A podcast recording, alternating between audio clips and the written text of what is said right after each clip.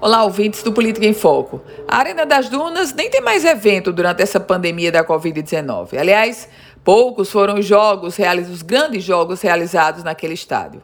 Mas o que ela continua rendendo mesmo é informação para escândalo. E dessa vez chegam notícias da Controladoria Geral do Estado de uma auditoria sobre a execução do contrato de concessão da Arena das Dunas.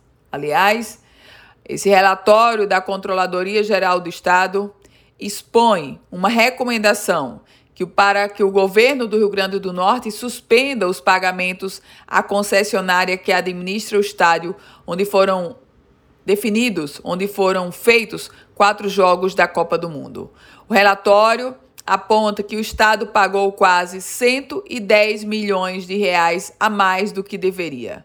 E o escândalo não termina por aí, não.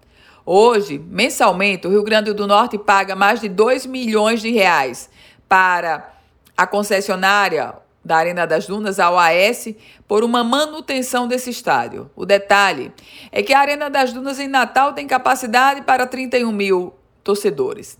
O estádio de Pernambuco tem capacidade para 44 mil torcedores. Enquanto aqui no Rio Grande do Norte nós pagamos mais de 2 milhões de reais pela manutenção, Lá em Pernambuco, o custo pago pelo governo não passa de 900 mil reais.